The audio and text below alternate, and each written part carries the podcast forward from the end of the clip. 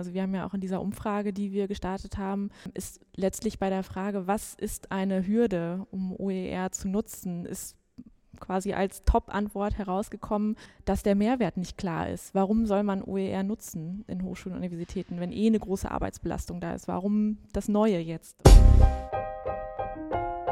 Zugehört. Der Podcast rund um Open Educational Resources.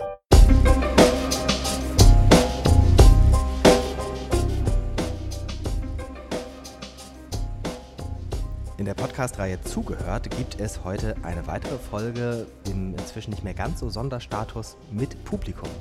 Wir sitzen in Köln beim OER-Camp 2017 West und wir werden erstmal ungefähr vielleicht 20 Minuten podcasten über ein Projekt, was im Moment das große Ziel hat, OER in den Hochschulen unter den Lehrenden zu verbreiten.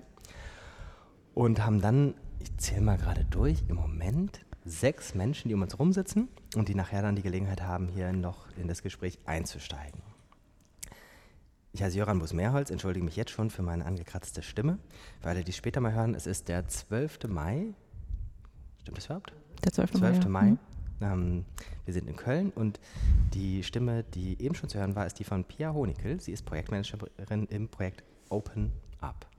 Genau, mein Name nochmal. Pia Honikel, äh, Projektmanagerin von Open Up, Lehrende für freie Inhalte gewinnen. Ähm, wir haben jetzt im November sind wir auch gestartet mit unserem OER-Projekt, was äh, vom BMBF auch gefördert wird, jetzt noch bis Ende April 2018 läuft. Und ich bin relativ frisch dabei noch. Ich fühle mich noch frisch, ähm, obwohl die Zeit schnell vergeht, seit Januar 2017 jetzt. Und äh, genau, das ist erstmal so zur Vorstellung. Vielleicht ganz kurz zum Hintergrund, was hast du vorher gemacht? Vorher und jetzt auch noch aktuell mache ich ja eigentlich so aufgesplittet mehr oder weniger neben dem Open-Up-Projektmanagement noch eine wissenschaftliche Mitarbeiterstelle an der Ruhr-Universität Bochum. Da habe ich auch vorher studiert, aber eher so im geisteswissenschaftlich-philologischen Bereich, also weniger Didaktik. Mhm. Jetzt hat Open Up eine breite Zielgruppe, Lehrende an Hochschulen. Wie kriegt ihr das klein? Also wie kommt ihr an die, ich weiß nicht wie viel, 10.000, 100.000 es gibt dran? Ja, da haben wir uns überlegt, wir gehen nicht direkt an die Lehrenden, sondern wir verfolgen den sogenannten Train-the-Trainer-Ansatz. Also wir haben uns gedacht, okay, wen finden wir an der Hochschule, wer vielleicht schon mal mit dem Thema Open Education Resources zu tun hatte. Ähm, wer ist da vielleicht auch schon mal informiert, beziehungsweise wer kann da auch dieses Thema weiter vorantragen. Und da sind wir rausgekommen bei den Mitarbeiterinnen und Mitarbeitern in E-Learning-Zentren, Medienzentren oder auch Bibliothekszentren, die letztlich an ihrer jeweiligen Hochschule oder Universität mit dem Thema E-Learning betraut sind und vielleicht sogar auch schon einen eigenen Support zu diesem Thema anbieten können oder das geplant ist. Und ähm, das ist halt auch das, wenn ich sage jetzt Train-the-Trainer-Ansatz, dass wir uns jetzt überlegt haben, dass wir insgesamt 16 Workshops an Hochschulen, Universitäten anbieten wollen, wo wir dann zusammen mit diesen Mitarbeiterinnen und Mitarbeitern aus den E-Learning-Zentren ähm, über das Thema OER reden, diese dann qualifizieren zum Thema, dass sie dann letztlich auch das Thema an ihrer Hochschule oder Universität dann weitertragen können. Mhm. Wie werden die 16 Standorte ausgewählt? Das ist ähm, im Moment noch ein bisschen abenteuerlich. Also es ist so, dass wir, ähm, muss ich dazu sagen, wir sind in das ganze Projekt gestartet mit einer Umfrage. Also wir hatten jetzt erstmal am Anfang ähm, uns überlegt, gut, äh, Thema OER ist jetzt uns bekannt, beziehungsweise wir arbeiten uns ein, aber können wir davon ausgehen, dass das an den Hochschulen, Universitäten so ist? Nein, können wir nicht. Und wir haben eine Umfrage gestartet, auch für unsere Zielgruppe, also für die Mitarbeiterinnen und Mitarbeiter in E-Learning-Zentren und ähm, haben dann da erstmal überhaupt den Kenntnisstand abgefragt und auch, ob Interesse da ist, zum Thema OER vertieft zu arbeiten und sich damit weiter auseinanderzusetzen. Und dieses Interesse war da. Wir hatten einen super Rücklauf äh, zu dieser Online-Umfrage und haben dann darüber eigentlich den Einstieg geschafft, die Leute dann nochmal anzuschreiben, die sich darauf zurückgemeldet hatten und haben da dann eigentlich, dadurch, dass die uns dann Terminvorschläge geschickt haben, ähm, Termine festgemacht. Mittlerweile haben wir es dann auch so, weil wir natürlich dann jetzt auf solchen Veranstaltungen wie heute OER Camp West weitere Leute kennenlernen, dann auch immer natürlich die Möglichkeit, dass man auf www.openup-oer.de sich auch über ein Formular zu einem Workshop dann anmeldet. Das heißt, bei die ersten waren sozusagen einzelne Akteure, die gesagt haben, hier, das wäre doch was für mein Medienzentrum, Querstrich, E-Learning, Beratungspunkt, irgendwas? Genau, so sieht es aus, ja. Also die dann letztlich, man muss ja auch dazu sagen, das ist ein Verbundprojekt, ähm, Open Up. Also das ist einmal angegliedert beim Ilias-Verein, ähm, wofür ich auch arbeite. Wir arbeiten zusammen mit äh, Uwe Kohnle von lernmodule.net und dadurch, dass wir natürlich die Anbindung an Ilias haben und an die Ilias-Community, ist es auch leichter, dann darüber dann direkt die Leute anzusprechen und die Leute sprechen uns natürlich dann auch leichter an, weil die Barriere so nicht da ist. Die Leute sind bekannt. In welchen Größenordnung spielt sich das so ab? Also sind da in diesem Verein drei Hochschulen, alle Hochschulen ähm, organisiert? Nee, das sind natürlich nur die Hochschulen jetzt primär, die auch ähm, Ilias nutzen. Also wir haben drei unterschiedliche Gruppen, ähm, zum Beispiel Ilias Nord, Ilias Süd und Ilias West. Ilias Nord äh, deckt auch so ein bisschen den Osten ab, weil wir uns nächste Woche in Leipzig treffen, zum Beispiel zum, zu einem Anwendertreffen. Und ähm, genau, die ähm, letztlich ja, melden sich dann bei uns, um äh, dann so einen Workshop dann zu buchen. Genau. Aber nicht nur die, also auch die Umfrage, die war natürlich offen. Das ist jetzt nicht nur für Ilias Hochschulen oder Universitäten. Und äh, wir sind auch ganz überrascht. Wir hatten nämlich eigentlich damit gerechnet, dass dann gerade Ilias-Nutzer natürlich dann kommen und sagen, das wäre doch was für uns. Aber es sind auch durchaus viele natürlich Moodle. Hochschulen dabei, die wir natürlich auch mit dem äh, Workshop-Angebot dann beglücken möchten. Das heißt, die dreimal sind aber so die Leute, die die ähm, Lernmanagementsysteme machen an den Hochschulen? Und wenn nein, gibt es auch Ausreißer? Entschuldigung, ich habe das Also ganz andere, ja. sind das mhm. jetzt nur Moodle und also Lernplattform-Leute oder du ja. hast ganz am Anfang gesagt, vielleicht sogar Bibliotheken, ja, ja. E-Learning, Beratungsstellen? Das ist ganz interessant. Also wir hatten jetzt auch erst damit gerechnet, dass es wahrscheinlich relativ homogen sein würde von den Leuten, die uns auch anschreiben, dadurch, dass wir ja den Kontakt haben. Aber jetzt letztlich stellt sich heraus, ähm, dass es natürlich dann wiederum ähm, Leute gibt, die dann mit Ilias vertraut sind oder Moodle vertraut sind, aber in der Bibliothek arbeiten und dort natürlich dann auch ähm, interessierte Leute haben, die sich mit diesem Thema auseinandersetzen möchten und das auch tun aktiv und die dann nachher auch in unseren Workshops sitzen. Also so homogen kann man natürlich dann auch nicht sagen, die Zielgruppe ist jetzt nur die, mhm. die Leute, die dann jetzt das Lehrmanagementsystem betreuen. Die Workshops starten wann? Wann ist der erste? Der erste war gestern. Ah, genau. Ja, erzähl doch mal, wie, wie war das? Ich war selber nicht da, das war mein Kollege Marco Glaubitz, der das gemacht hat von der Uni Freiburg. Und äh, er hat ein sehr positives Feedback gegeben.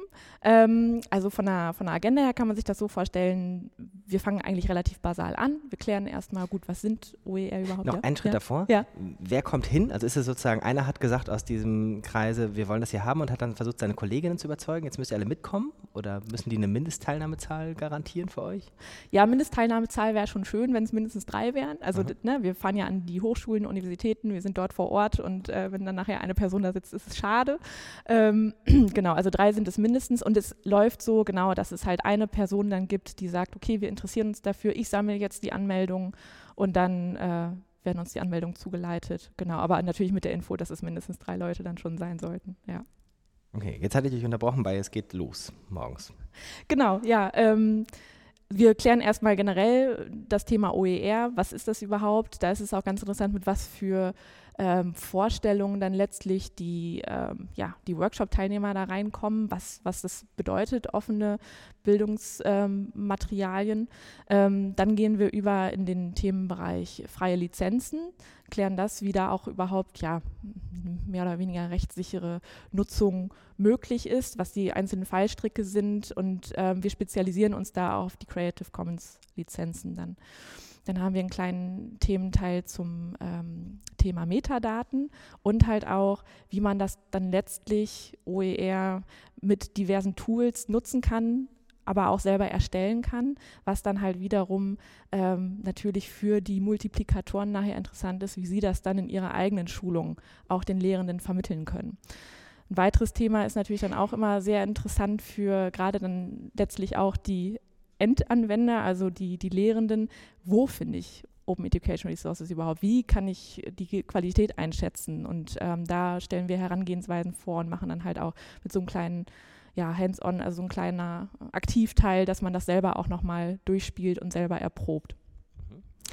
Mhm. Bei OER ist jetzt ja ein großer Vorteil, dass die Materialien, die man dazu erstellt, teilweise schon da sind und man sie nachnutzen kann. War das in der Praxis bei euch auch so? Konntet ihr auf Sachen zugreifen und musstet nicht alles neu erfinden?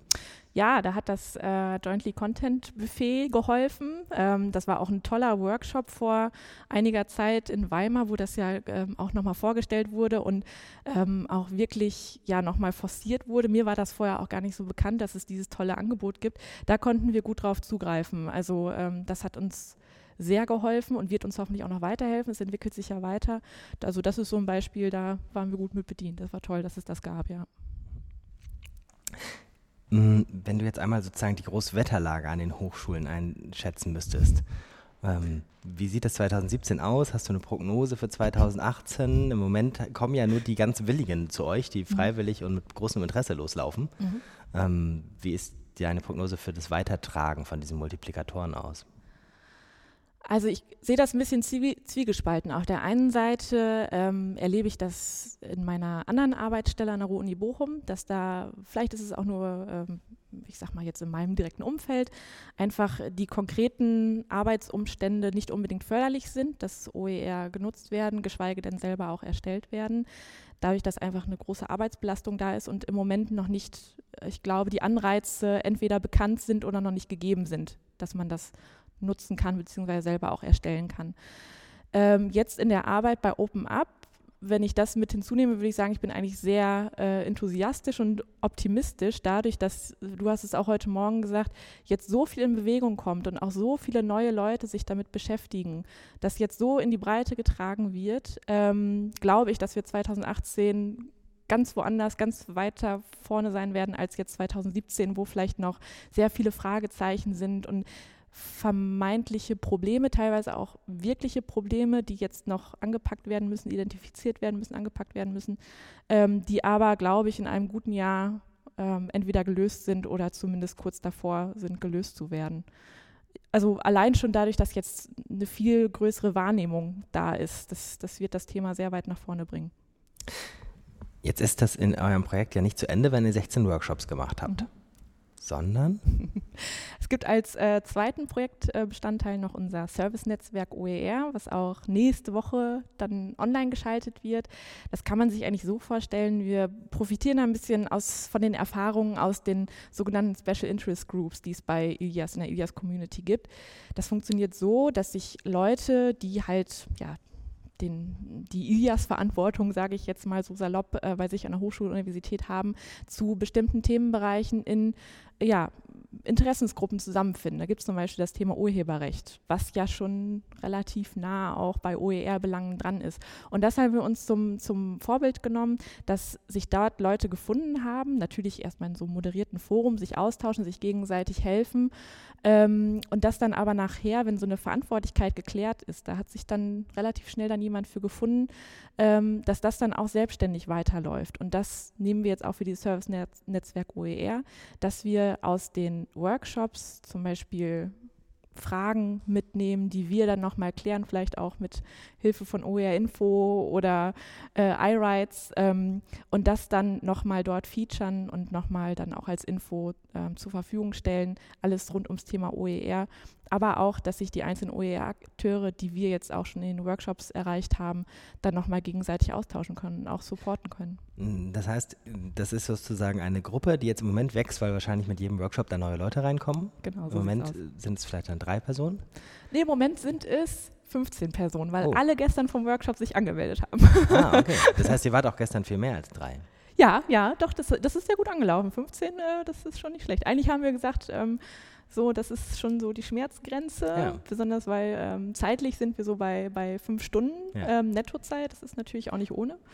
Also von daher. Aber ich bin nicht sicher, ob ich nicht aufgepasst habe. Hast du gesagt, wo es gestern war? In Marburg. Nein, das habe ich glaube ich nicht gesagt. Ah, An der okay. Universität in Marburg. Okay, genau. also da gibt es eine sehr interessierte ja. Community schon. Ja, ja, mhm. doch. Mm, das wächst jetzt nach und nach und genau. äh, möglicherweise sind dann am Ende, muss man jetzt mal so rechnen, nehmen wir an, es kommen durchschnittlich zehn Leute. Jo. Ja. Das ist ja schön, ja. Wären schon 160 Leute von 16 mhm. Hochschulen da mhm. zusammen, die sich austauschen. Naja, was ist denn, wenn euer Projekt zu Ende ist? Da setzen wir ganz stark wie auf das Service-Netzwerk OER, dass wir, also als weiteren Bestandteil, was da jetzt auch noch wächst, ähm, letztlich auch mit Hilfe von so Best Practices eigentlich zeigen wollen, wie kann es danach weitergehen. Also wir setzen ganz stark darauf, wo hat es schon mittlerweile gut geklappt, OER in der Lehre zu implementieren, beziehungsweise wie funktioniert es in einem Hochschul-Universitätskontext, dass man OER überhaupt affin wird, aber auch wie man das Ganze dann weiter sammelt, nutzt, weiter ähm, ja letztlich dann auch ähm, ähm, äh, nach vorne bringt. Und ähm, das wird jetzt auch noch entstehen, dass wir halt sagen, okay, wir nehmen uns mehrere Beispiele, zum Beispiel auch die Universität Marburg, die jetzt auch noch angefangen hat, eine OER-Datenbank für Uni intern erstmal, aber wer weiß, was irgendwann in einem Jahr daraus wird, sowas dann zur Verfügung zu stellen und halt auch letztlich darüber dann hoffentlich so einen Stein des Anstoßes zu bringen, dass man sagt, gut, es gibt ja durch diverse äh, Förderprogramme und Projekte bereits vielfältige Kooperationen, Netzwerke in der Hochschullandschaft in Deutschland.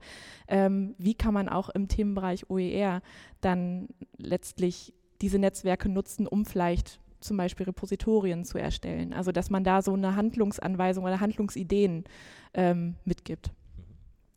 Mhm. Ich nutze jetzt mal die, Gelegenheit, um zu sagen, dieser Stuhl ist frei, dieses Headset auch. Also wenn man Fragen oder Kommentare oder eigene Erfahrungen hat, da könnte man sie reinsprechen. Jetzt. Ähm, während alle überlegen, wer das Eis bricht. Ähm, du hast schon ein paar Mal Namen gesagt, von Institutionen und von Personen. Mhm. Wer steckt alles hinter dem Projekt noch? Genau, das ist einmal der ILIAS-Verein, ähm, Open Source E-Learning e.V., ähm, mit Matthias Kunkel, dem Projektmanager und Geschäftsführer. Ähm, dann als unser Projektpartner Lernmodule.net und dauert der Geschäftsführer Uwe Kronle, der auch die Workshops konzipiert hat. Jemand kommt. Wir werden gleich erfahren, wer. Genau, einfach aufsetzen. Und das sieht schon professionell aus. Hallo, mein Name ist Katrin ähm, und ich komme von der Universität Osnabrück und bin dort eigentlich mit einer ähnlichen Aufgabe betraut ähm, wie du jetzt, also mhm. Multiplikatoren und Multiplikatorinnen für OER auszumachen in mhm. Niedersachsen. Unser Projekt heißt halt Moin passenderweise. und ähm, wir nutzen zum Beispiel die Lernplattform StudIP, mhm. die ja auch neben Elias eine recht weit verbreitete Software ist. Mhm. Und da wollte ich einfach mal fragen, gibt es da irgendwie Überlegungen, das sozusagen auszuweiten, da auch andere Universitäten zu kontaktieren? die vielleicht mit anderen Systemen als mit Ilias arbeiten. Mhm. Ja, das sagte ich vorhin schon. Ich ähm, glaube, ich muss das auch nochmal deutlicher machen. Also es ist definitiv so, dass das jetzt nicht nur auf Ilias ähm, eingeschränkt ist. Also gerne auch StudIP, Moodle habe ich jetzt vorhin mhm. gesagt, aber StudIP gibt es natürlich auch. Ähm, also unser, unser, ich sag mal, unser Workshop-Konzept ist natürlich auch, wenn man jetzt das Interesse hat, jetzt nochmal zu schauen, gut, wie funktioniert das konkret in Ilias, wie kann ich damit arbeiten, dann zeigen wir das auch. Aber letztlich ist, ich sag mal, der Ansatz so gewählt, dass es so eine basale Einführung in das Thema gibt und dass dann da letztlich, ähm, ich sag mal, die Ausrichtung auf ein spezifisches Lernmanagementsystem nicht, nicht äh, im Vordergrund steht oder jetzt irgendwie ein exklusives Moment ist. Mhm. Wo ich euch beide hier gerade sitzen habe, mhm. wie ist denn so eure Einschätzung im Moment, wie die Lehrenden an den Hochschulen das insgesamt mit dem Urheberrecht wahrnehmen? Also es ist ja jetzt, ähm, nachdem Urheberrecht lange Zeit irgendwie nur so ein Thema war für irgendwie Spezialisten, mhm. ähm, spätestens seit Ende letzten Jahres ein großes Thema für Lehrende geworden. Mhm. Spielt es der Sache OER in die Hände oder eher ist es verunsichert es die Lehrenden so, dass sie sagen, ah, lasse ich lieber insgesamt die Finger davon? Also wir haben da eine spezielle Situation in Osnabrück. Wir wurden ja auch im Referentenentwurf äh, namentlich gelandet, weil wir das Pilotprojekt durchgeführt haben, ob die Forderungen der VG Wort nach mit der Einzelabrechnung überhaupt ja, praktikabel sind, verhältnismäßig sind und ähm, dabei dann halt festgestellt haben, dass es das nicht ist und mh, deswegen da eine andere ja, eine andere Aufmerksamkeit drauf ist. Also mm, in Osnabrück wissen durchaus die meisten Dozierenden um eben das Problem und dass da eben gerade was passiert und verfolgen das schon. Dass OER da jetzt ja vielleicht eine ganz gute Zeit äh, hat, um ein bisschen äh, da auch die Lücke zu füllen und Alternativen zu bieten, denke ich schon. Und ähm, aber auch unabhängig von dem Thema, hm, glaube ich, sollten wir Anstrengungen unternehmen, wirklich den Mehrwert rauszuarbeiten, auch, auch an Metadaten und an Stru Infrastruktur zu arbeiten, dass man auch tatsächlich sagen kann, es gibt nicht so viele kleine fragmentierte Projekte und jeder muss irgendwie in ganz vielen Plattformen sich das zusammensuchen, sondern dass halt eben mh, hm, größere Plattformen entstehen, wo die Suche auch einfach ja, systematischer mh, hm, vorangetrieben werden kann. Ja. Ja, ich äh, kann mich da eigentlich nur anschließen. Also wir haben ja auch in dieser Umfrage, die wir gestartet haben, ähm, ist letztlich bei der Frage, was ist eine Hürde, um OER zu nutzen, ist quasi als Top-Antwort herausgekommen, ähm, dass der Mehrwert nicht klar ist. Warum soll man OER nutzen in Hochschulen und Universitäten, wenn eh eine große Arbeitsbelastung da ist? Warum das Neue jetzt? Und äh, ich glaube, wie du schon sagtest, äh, Katrin, dass, ähm, dass gerade diese, diese Wahrnehmung jetzt, dass äh, urheberrechtliche ähm, Bedingungen ähm, den bisherigen äh, Lehrmitteleinsatz nochmal erschweren, natürlich man sich jetzt überlegt, gut, was gibt es für Alternativen und jetzt das Thema OER da perfekt platziert ist. Hast du noch was weiteres? Nein. Dann gucken wir, ob wir einen fliegenden Wechsel hinkriegen. Ja, kriegen wir hin. Ja, Christian Vogel, Bundesinstitut für Berufsbildung. Ähm, aber bevor ich da angefangen habe, sehr lange an Universitäten ähm, unterwegs und vor allem in der wissenschaftlichen Weiterbildung. Und da die Frage, da gab es immer eine große Angst vor OER, weil natürlich mit den klassischen Studienbriefen, das war ja quasi das Kapital von wissenschaftlicher Weiterbildung, weil das ja entgeltfinanziert war oder ist und ähm, man sozusagen Angst hatte, jetzt mit seinen Materialien da rauszugehen. Wie reagieren da die Hochschulen? Oh, das finde ich ist eine schwierige Frage, die ich jetzt so auch äh, nicht ad hoc beantworten kann, wie jetzt zum Beispiel die, die Hochschule. Meinst du das jetzt auf, auf Leitungsebene oder, oder?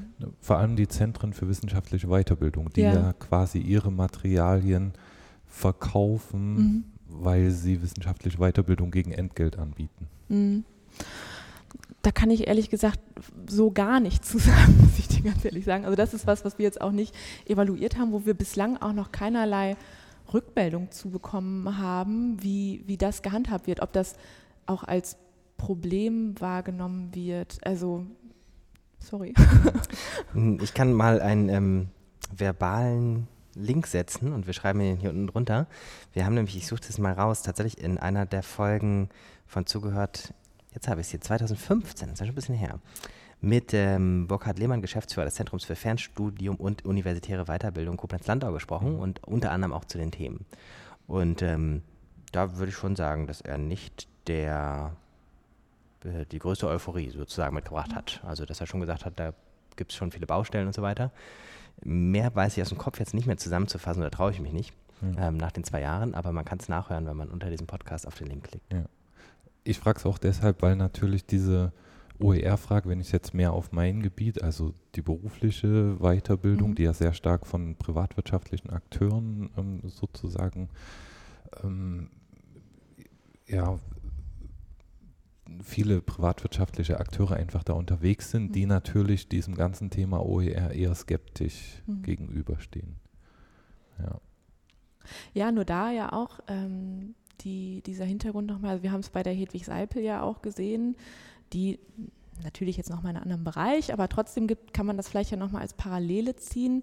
Ähm, wahrscheinlich auch mit ihrem Konzept als äh, freie Trainerin ihre Materialien rauszugeben, natürlich auch jetzt erstmal ähm, vielleicht Arbeit, die sie, die sie geleistet hat, frei rausgibt und dafür jetzt erstmal konkret nichts an monetärer Gegenleistung hat, aber vielleicht auch da wieder auf diesen Marketing-Aspekt, also dass man da sagt, okay, ähm, ihr müsst nicht alles frei zur Verfügung stellen, aber ausgewählte Bereiche ähm, sind ja natürlich auch, auch, ein Aushängeschild für eure Arbeit, für eure Lehre. Und auch gerade ähm, in, einem, in einem Wettbewerb zu stehen, in einem wirtschaftlichen Wettbewerb zu stehen, da kann es natürlich auch von Vorteil sein, zu zeigen gegenüber den anderen privaten Hochschulen, so, ähm, unsere Lehre ist exzellent und das zeigen wir euch auch hier mit den Bildungsmaterialien, die wir jetzt hier auch noch frei zur Verfügung stellen. Studiert bei uns. Mhm. Ja, meine Vermutung ist auch ein Stück weit, dass ähm, diese Lernbegleitung, die Beratung, die Betreuung von Lernprozessen vielleicht dann eher zu dem Kerngeschäft werden könnte ähm, im Vergleich zu, ja, wir geben euch die Studienbriefe oder Lernmaterialien, arbeitet die durch und das ist unser Kapital. Mhm. Also das ist nur eine Vermutung. Mhm. Wenn niemand anders will, hätte ich noch eine andere Frage. Los geht's. ähm, was sind so ähm, ja, kritische Punkte, Ressentiments auf Seiten der Hochschullehrenden gegenüber von OER und wie begegnet ihr denen vielleicht? Also ganz stark verbreitet ist ähm, das Thema Qualität. Ähm, also gerade auch, das hatten wir auch vorhin in, in einem Workshop nochmal thematisiert, ähm, wenn man jetzt zum Beispiel diesen klassischen Lehrenden sich vorstellt, der ähm, vielleicht auch schon jahrelang in der Lehre tätig ist, auch nicht mehr im Mittelbau eventuell, sondern vielleicht auch wirklich schon auf seinem Lehrstuhl sitzt und äh, sich dort profiliert hat, ähm, schwingt da ja auch mit, dass man ähm, letztlich ja so eine Art vielleicht auch Koryphäe ist und ähm, gerade was diesen Qualitätsaspekt dann angeht, ähm, auf der einen Seite nicht unbedingt gewillt ist, von, von Kollegen Material zu übernehmen, weil wieso? Für meinen Fachbereich kann ich das selber machen und ähm, ich weiß sehr gut, äh, wie ich das auch vernünftig mache, weil sonst wäre ich nicht in diesem Arbeitskontext hier. Und auf der anderen Seite aber auch dann das Ressentiment herrscht, ähm, wieso soll ich anderen meine Arbeit ähm, überlassen in dem Sinne? Ich habe hier sehr viel Arbeit hineingesteckt, um auf dieser Position zu sein, dieses Wissen mir anzueignen und ähm, da vielleicht dann noch dieser Vorbehalt ist, anderen kostenlos äh, vermeintlich ähm, dann ja die eigenen die eigenen Gedanken zur Verfügung zu stellen. Auf der anderen Seite heißt es auch oft, dass ähm, so, eine, so eine Kultur des, des Teilens und der Offenheit an den Hochschulen noch nicht da wäre, zumindest nicht in Deutschland. Ich sehe das ein bisschen indifferent. Ich glaube, dass das weniger der Fall ist. Gut, das ist jetzt aber auch vielleicht ein subjektiver Eindruck. Ich habe das Gefühl, dass, ähm, dass es schon möglich ist, auch ähm, ja, zu teilen oder äh, zu kollaborativem Arbeiten aufzurufen oder dass, dass das auch gelebt wird. Ich denke halt nur, dass es dann an an den, an den Rahmenbedingungen noch ein bisschen hapert. Also dass es letztlich eigentlich die Befürchtung größtenteils da ist, dass es zu einem Mehraufwand kommt, wo aktuell noch nicht wirklich klar ist, ähm, was dann der Vorteil daran ist. Also da sind wir wieder bei diesem Mehrwertding. Wenn ich mich jetzt hier in ein neues Thema reinknien muss und verstehen will, wie ja diese neue Vorgehensweise funktioniert, da muss ich Arbeit investieren und ich weiß noch nicht als Lehrender, ähm, was mir das dann nachher bringt oder was dann nachher äh, der positive Outcome davon ist. Mhm. Ich guck mal in die Runde, ob es noch weitere Wortmeldungen gibt. Ja, tatsächlich.